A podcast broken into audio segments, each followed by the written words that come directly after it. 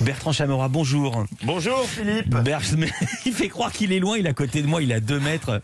Euh, c'est l'heure de votre... Il est bête, oui, je n'osais pas le dire. Bertrand, c'est l'heure de votre écran de veille et c'est plus fort que vous. Vous avez encore regardé le Tour de France. Mais oui, je m'étais pourtant juré de ne plus y toucher, mais vous savez ce que c'est, hein, le Tour de France, c'est comme les chocobons ou les gin tonic pour Evaroc. Quand on en prend un, on en prend dix.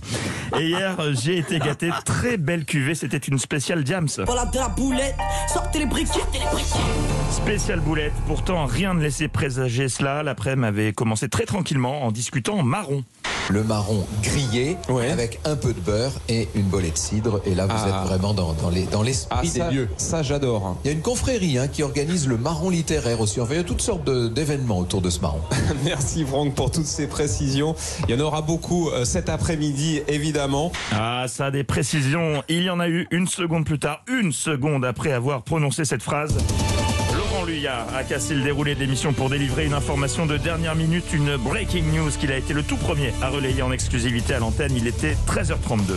Johan, euh, alors on aurait peut-être retrouvé euh, la, la personne qui, qui brandissait la pancarte. Euh, on est en train de vérifier l'information. Visiblement, effectivement, elle, est- elle a été retrouvée à Glasgow. C'est l'AFP apparemment Ouais. qui annonce ça. Effectivement, ça sera pas le feuilleton de l'été, mais, euh, mais voilà.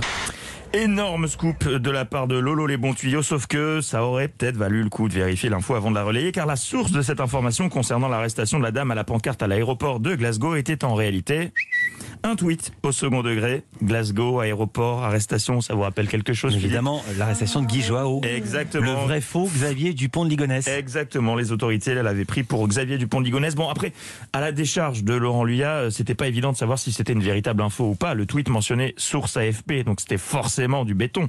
Et puis un compte avec le bonhomme Malabar en photo de profil, 539 abonnés, et dont la description est, je cite, cool et con à la fois, ça ne laisse aucun doute, c'est une véritable info.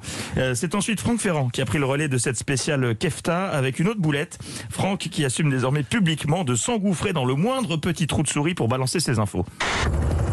Puisqu'une petite église euh, s'intercale, j'en profite pour euh, insister sur la couleur de la Vilaine. Vous avez vu que nous venons de traverser hein, ce, fleuve de 217 km 9 et, qui va se jeter, euh, vous le savez, dans, le golfe du Morbihan. C'est perdu. Quel dommage, Franck Lavilaine se jette dans l'océan Atlantique. Euh, Petite erreur d'inattention.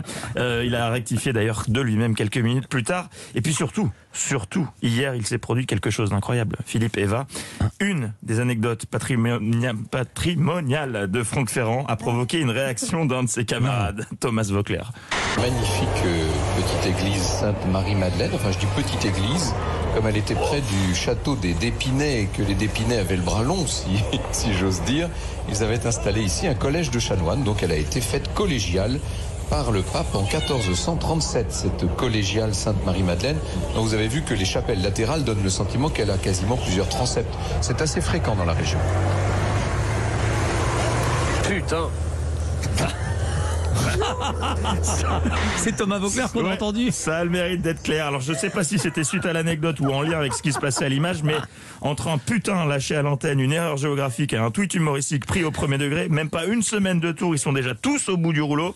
Allez courage les gars, plus que 18 jours avant la quille. Merci Bertrand Chameur.